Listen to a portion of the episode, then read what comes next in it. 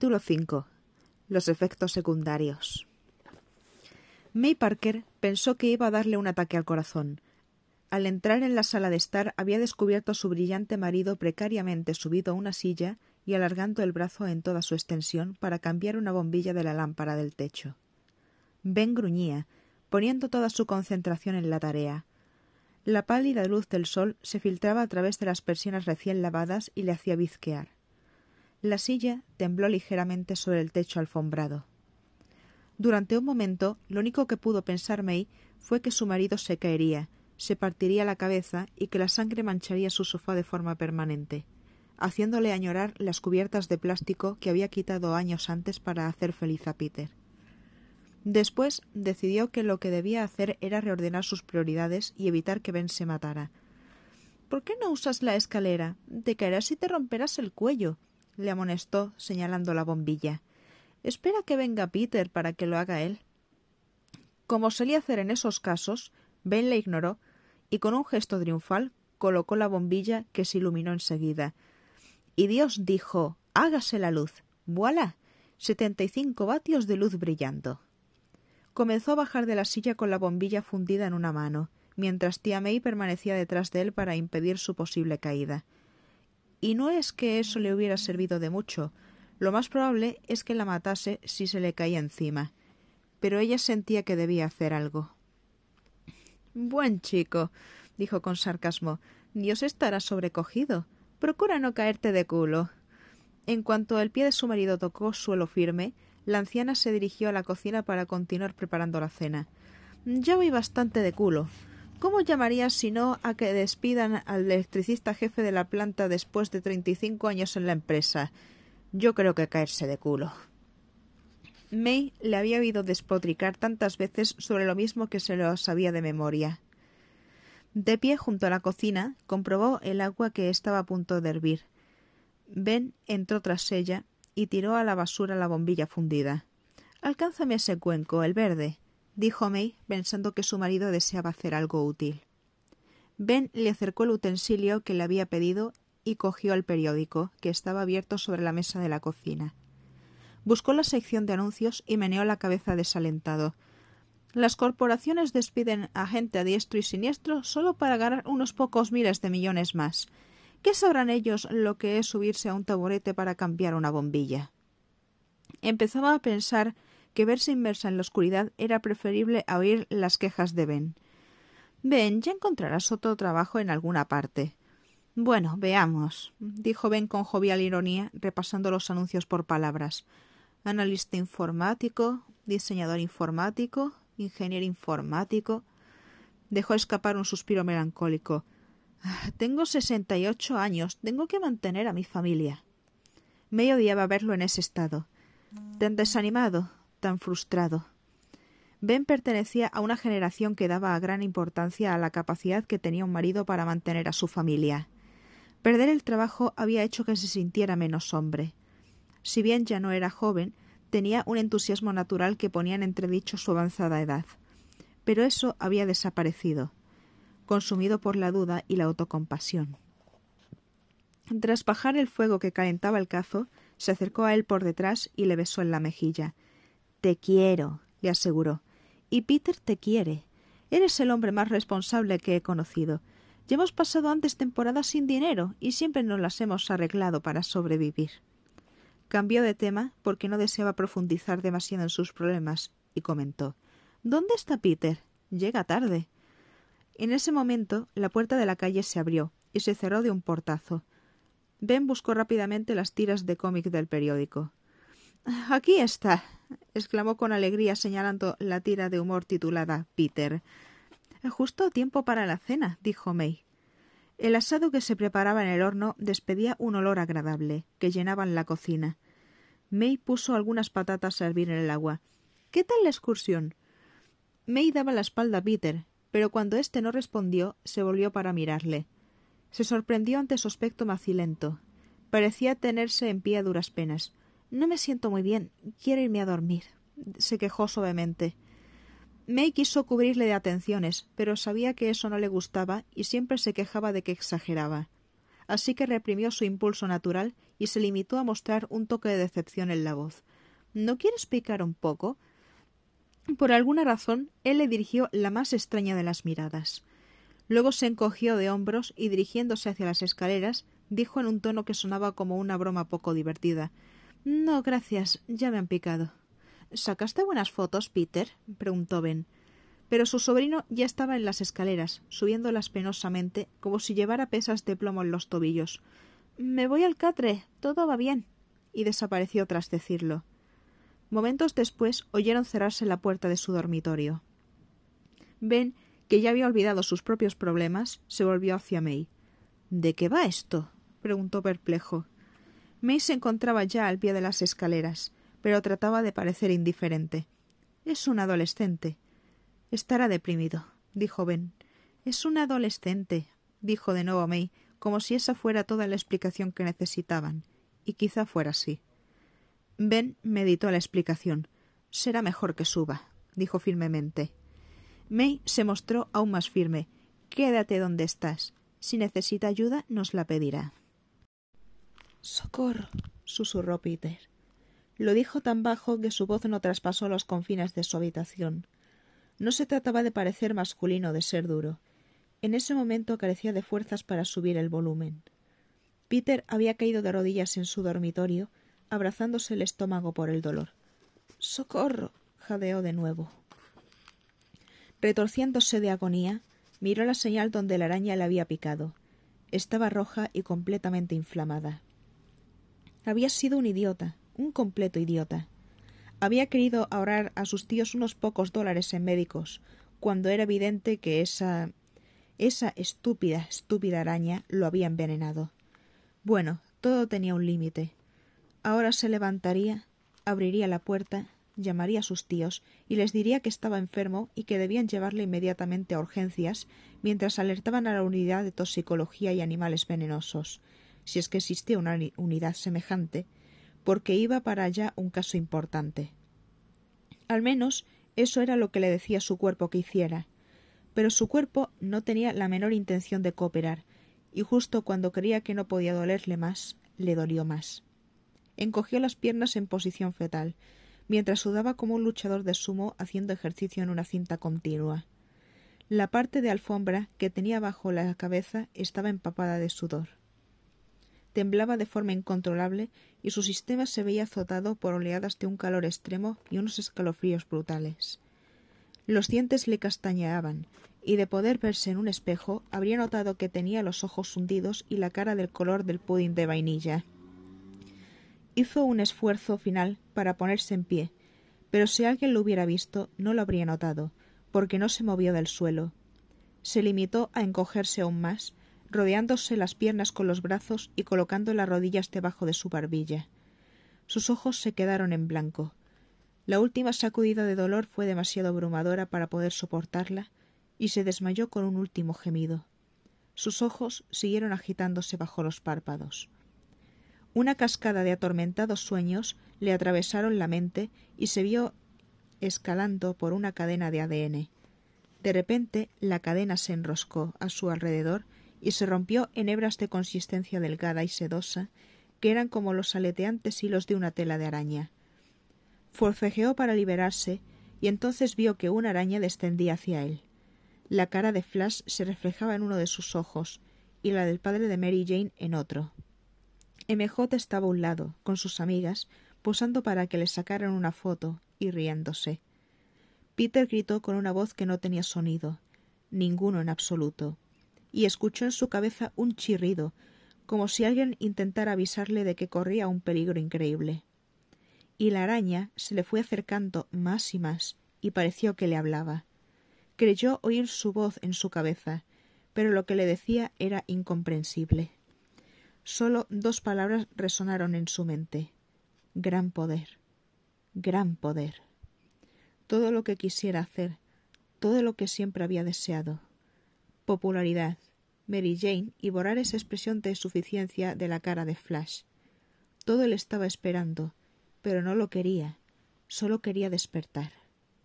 Despertar.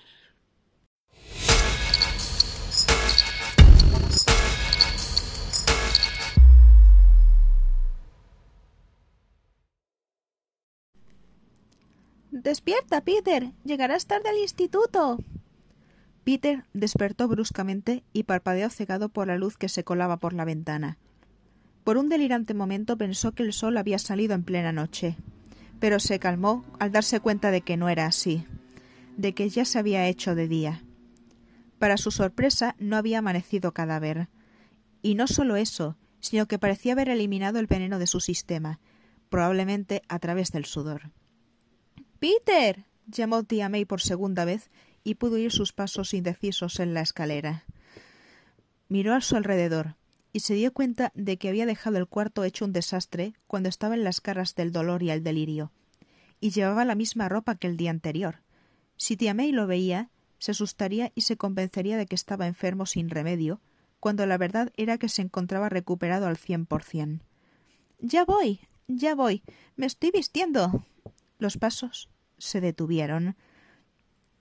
De acuerdo. Será mejor que te des prisa, dijo ella con cierto alivio.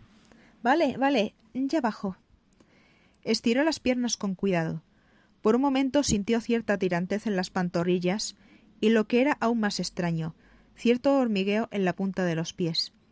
Pero la sensación desapareció enseguida y comprobó que no tenía problemas para moverse. Probó a respirar hondo varias veces y hasta se, se tomó el pulso. Todo parecía ir bien. Aun así, todo era un poco raro. Se sentía como si acabara de llegar de su propio cuerpo y tuviera que aprender a moverse con él como un recién nacido. Miró el reloj y vio que tía May tenía razón. Se estaba retrasando. Entonces bajó la mirada y se sorprendió al ver sus gafas en el suelo. Con ellas tenía una visión perfecta, pero si no las llevaba lo veía todo borroso y sin embargo podía leer el reloj digital sin problemas. Cogió las gafas en un acto reflejo y se las puso mientras se levantaba.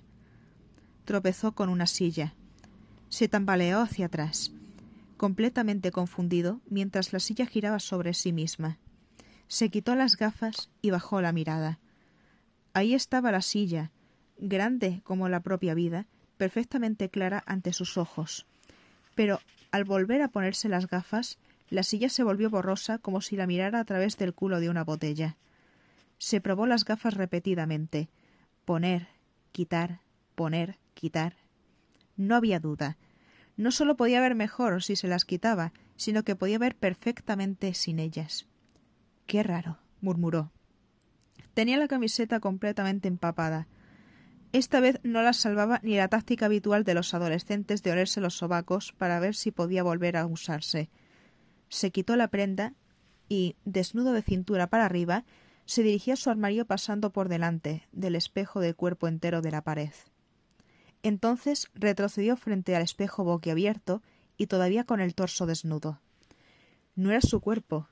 Vale, era su cabeza la que le devolvía la mirada desde el espejo, pero de algún modo y por alguna razón estaba sobre el torso de otra persona. No tenía la figura de un culturista ni los músculos hiperdesarrollados, pero desde luego estaba que partía con todo. Tenía los músculos perfectamente definidos, como si hubiera estado ejercitándose a fondo durante semanas. Tenía el estómago duro y liso como una tabla de lavar, y el abdomen claramente marcado en lo que solían llamar la tableta de chocolate. Los pectorales no estaban a la altura de los de Schwarzenegger, pero aun así seguían siendo impresionantes. Levantó el brazo y vio cómo su reflejo lo movía arriba y abajo en el espejo, imitando el, el gesto. Giró la cabeza de derecha a izquierda sin apartar la mirada de su reflejo. Por un momento pensó que estaba soñando. Se clavó una uña en un dedo y sintió el pinchazo. Luego, por curiosidad, flexionó los pectorales como había visto hacer a los culturistas. Votaron como dos animadoras. A Peter se le escapó un chillido y dio un salto hacia atrás, todavía sin dejar de mirar el reflejo de alguien al que nunca, jamás, en ninguna circunstancia, podrían llamarlo el canijo de Parker. En ese instante llamaron instantáneamente a la puerta del dormitorio. Peter había estado tan absorto en el espejo que no oyó a, a subir las escaleras. Probablemente preocupada por pequeños detalles sin importancia, como el inoportuno chillido femenino que acababa de soltar. Peter. ¿Estás bien? Bien. respondió, aunque su voz era una octava más alta de lo normal, y tuvo que esforzarse en bajar el tono. Estoy bien. ¿Te sientes mejor esta mañana? preguntó vacilante. ¿Algún cambio? Peter tiró las gafas a la papelera mientras respondía a duras penas. Todavía se sentía conmocionado. ¿Cambio? Sí, sí, un gran cambio. Cogió algunas prendas al voleo de un cajón y mientras lo hacía dio la casualidad de que miró por la ventana y más allá. No podía creerlo. Su vista era incluso mejor que antes, puede que el doble. Y lo que Peter veía era a Mary Jane en la ventana de su habitación, de pie, dándose un último repaso a su pelo. La miró hipnotizado. Finalmente ella se metió en el cepillo en el bolso y salió de su campo de visión. De repente, todos los contratiempos del día anterior, todos los aires de, de condescendencia que había tenido que soportar, regresaron a él como en un estruendo. Algo en su interior gritó clamando justicia, que todo el mundo se enterase de que las cosas iban a cambiar a partir de ese momento.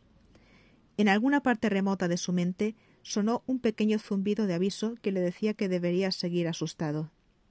Que, después de todo, acababa de sufrir una extraña metamorfosis. Su vida había cambiado de la noche a la mañana. Pero si había cambiado, lo había hecho mejor. ¿Por qué debería estar nervioso por ello? Puede que lo más inteligente fuera aceptarlo sin más, vivir con ello y sacarle todo el jugo posible. Peter se puso un calcetín y descubrió que tenía un enorme agujero en el talón, tan grande que no lo tapaba el zapato. Estupendo, susurró mientras se quitaba el calcetín de un tirón, y se le partió. Lo miró confuso. Por alguna extraña razón la punta del calcetín se había desgarrado y se le había pegado al final del pie. ¿Qué le pasa a esto? musitó mientras se lo quitaba y se ponía otro par. Terminó de vestirse, se metió la camiseta limpia en los pantalones y corrió hacia las escaleras. Saltó por encima de la barandilla y aterrizó detrás de tío Ben con la elegancia y la confianza de un gimnasta olímpico que acababa de clavar un ejercicio complicado. Quería desesperadamente correr tras Mary Jane, pero tía May salía ya de la cocina con un plato de, de tortitas y tiras de bacon recién hechas. Peter deseó quedarse y saborearlo. En muchos sentidos se sentía como si por primera vez en su vida estuviera realmente vivo. Aun así, no quería dejar que Mary Jane se le escapara, así que llegó a un compromiso consigo mismo, cogió la comida de la mesa y la engulló con la eficacia de un agujero negro. Tío Ben, sentado a la mesa, se quedó tan sorprendido que alejó ostentosamente los dedos de Peter. No se los fuera a comer también. Hola. Tengo que irme, dijo Peter entre bocados. Ben le miró, hipnotizado por el rápido movimiento de comida en su boca. Creíamos que estabas enfermo. Y lo estaba. Estoy mejor. Dijo, pero esta vez habló con la boca llena, como si, por lo que dijo algo así como Toma, estoy mejor. Siéntate, querido, sugirió tía May mientras un plato entero de huevos desaparecía en la boca de Peter. No puedo. Hasta luego. Peter se colgó del hombro la mochila con los libros y se fue dejando atrás la mesa llena de restos de comida, sobre la cual se había balanzado con un efecto muy similar al de un tornado en un parque de tráileres. No te olvides que hoy pintamos la cocina. Vuelve a casa nada más salir de clase, ¿de acuerdo? le recordó Ben. Claro, tío Ben, no empieces sin mí. le respondió mientras su voz desaparecía a la distancia. Y se fue. May y Ben se miraron. ¿Qué ha pasado? preguntó May. Ben bajó la mirada de su plato a su plato. Se ha comido mi bacon. Peter acababa de salir de su casa cuando vio a Mary Jane salir de la suya. Ella caminaba todo lo rápido que le era posible, y su padre, el encantador caballero con el que se había encontrado ayer, estaba apoyado en el umbral de la puerta. Hablaba arrastrando las palabras de un modo que indicaba que había estado bebiendo. ¿A estas horas de la mañana? se preguntó Peter sorprendido. Me da igual lo que diga tu madre. A mí no me parece bien, le gritaba el padre de MJ a su hija. Eres basura. Siempre serás basura, como lo es ella. Peter se paró en seco, paralizado, olvidando toda su energía. ¿Cómo podía nadie, y mucho menos su propio padre, decir algo así a MJ? A MJ, la más perfecta y maravillosa de las mujeres. ¿Cómo podía alguien que debería amarla y adorarla y dar gracias a Dios por haberle bendecido con una hija así? Bueno, Quizás eso era exagerar un poco, pero aún así, hablarle de esa forma. Tengo que ir al instituto, dijo MJ rápidamente mientras se alejaba. ¿Quién te lo impide? dijo su padre con desprecio. Déjala en paz, intervino iracunda la madre de MJ, que había aparecido detrás de él. MJ no esperó a ver la pelea que iba a iniciarse entre sus padres. En vez de eso, corrió calle abajo. Su movimiento interrumpió la parálisis de Peter, que se apresuró a salir tras ella. Todo lo que había pensado decirle acababa de irse a paseo, porque en su imaginación la MJ que también conocía de la escuela era alguien que siempre estaba sonriendo, alegre, luminosa. Esa MJ, emocionalmente agotada con unos padres, o al menos un padre que no la apreciaba por ser tal y como era, era algo que a Peter le costaba asimilar. Sentía tanta energía bullendo en sus articulaciones que estaba seguro de que podría alcanzarla en un instante, pero su propia inseguridad le hizo reducir el paso. Habla con ella, habla con ella, se decía a medida que se acercaba la joven a paso veloz pero precavido. Pero MJ se estaba enjugando las lágrimas, y dado el estado emocional de la chica, la mente normalmente ágil de Peter fue incapaz de improvisar alguna frase que decirle. Tras ellos se oyó un sonoro bocinazo, y un coche en el que iban sus amigas frenó a su lado. Peter creía que la transformación que había padecido esa noche había sido algo notable, pero descubrió que no era nada comparada con la relampagueante metamorfosis que se operó en el rostro de MJ. Toda su frustración y abatimiento se esfumaron de inmediato y fueron reemplazados por una amplia sonrisa y una actitud de lo más festiva. El coche iba lo bastante despacio como para que MJ pudiera saltar a su interior y desaparecer como cenicienta camino del baile. Las chicas reían alegres mientras el coche zigzagueaba para esquivar el autobús escolar. El autobús escolar. ¡Ah, mierda! Peter echó a correr por la calle. En otros tiempos, una carrera tan repentina y veloz le habrían dejado enseguida sin aliento, pero no en esta ocasión. Su respiración se mantuvo lenta, calmada y segura, igual que su pulso. Era como si ni, como si ni siquiera hiciera un esfuerzo, como si la velocidad a la que se movía fuera solo una fracción de lo rápido que en realidad podía ir. Aun así, no fue lo suficientemente rápido, ya que el autobús se separó de la acera como una nube de humo. Peter empezaba a preguntarse si la conductora no estaría esperando a verlo llegar para arrancar y largarse. Peter llegó al lateral del autobús justo cuando éste se separaba de la acera. Tenía un anuncio en un lateral en el que se leía Go Wildcats sobre el equipo de fútbol del mismo nombre. Mientras corría por la calle detrás del autobús, Peter apoyó la mano contra el anuncio, con la intención de aporrear repentinamente el, repetidamente el vehículo para hacerle parar. El autobús siguió su camino. El anuncio se quedó atrás. Para ser específico, el anuncio estaba pegado a sus dedos, tal y como el calcetín se le había pegado al pie, pero con mucha más fuerza. Trató de desprender el cartel de una mano, pero se le pegó a la otra. ¿Por qué demonios estaría el anuncio tan condenadamente pegajoso? Era como si estuviera hecho de papel matamoscas pero sus ojos le decían que no había nada normal en el material del que estaba hecho. Solo estaba pegado a sus dedos. No. No, eso no era todo. Sus dedos se pegaban al cartel. Y de repente algo le golpeó dentro de su cabeza con tanta fuerza que casi le parte el cráneo en dos. Era un aviso, una sensación, una reacción de luchar o huir, todo ello reclamando su atención a la vez y cuando intentó saber qué pasaba, el sonido de una bocina se impuso sobre todo lo demás. Pero el claxon sonaba fuera de su cabeza, no dentro. Peter se volvió justo a tiempo de ver un camión dirigiéndose hacia él. Lo tenía tan cerca que pudo sentir el calor que emanaba del radiador y casi oler la goma de los neumáticos. Con un grito, Peter saltó fuera de su camino, aunque sabía que no había manera, absolutamente ninguna, de apartarse a tiempo, por mucho que el conductor pisara los frenos y los neumáticos chirriaran sobre el asfalto. Y entonces todo desapareció. El calor, el olor, todo, y fue reemplazado por una sensación de vértigo, como si volara. Seguía subiendo, subiendo, y el aire de su aceleración le golpeó en el rostro, mientras el suelo se desplazaba bajo él como si fuera un avión despegando. Era una sensación de gloriosa libertad, de no estar atado por trivialidades como la gravedad. Y fue entonces cuando chocó con la pared del edificio. No era un edificio especialmente alto, solo uno de oficinas de tres pisos que albergaba una firma de abogados. Pero sus ladrillos eran tan sólidos como los de cualquier rascacielos de Manhattan, y cuando Peter se estrelló contra él, a doce metros del suelo, casi se quedó inconsciente por el impacto. En su mareo y confusión hizo algo que no tenía ningún sentido alargar una mano e intentar cogerse a la pared para no caer. Lo que tuvo menos sentido aún fue que funcionara.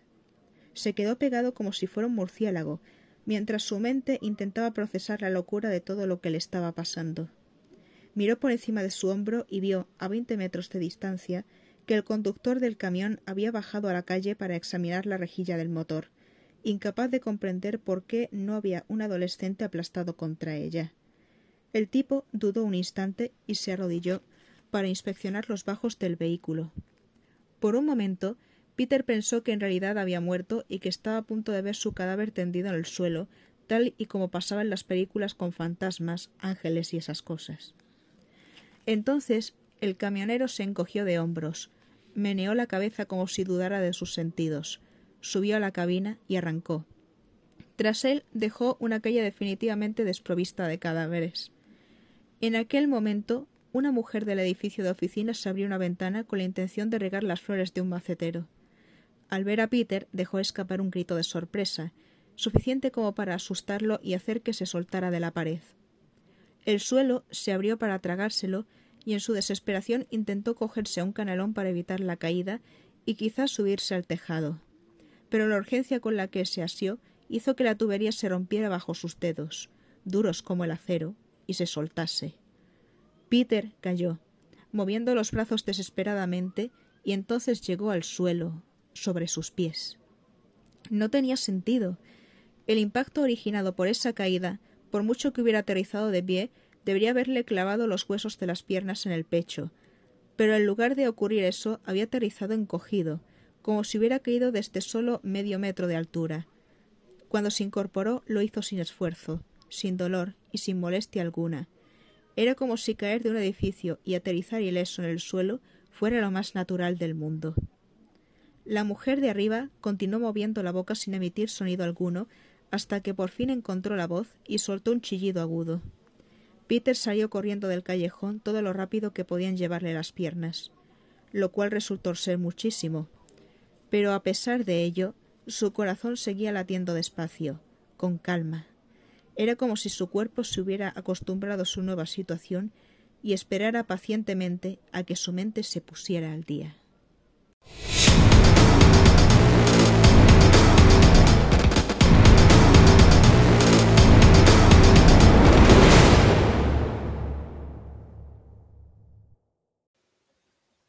próxima sesión capítulos 2 y 3 de Madeleine. Un gran saludo a todos y cuídense.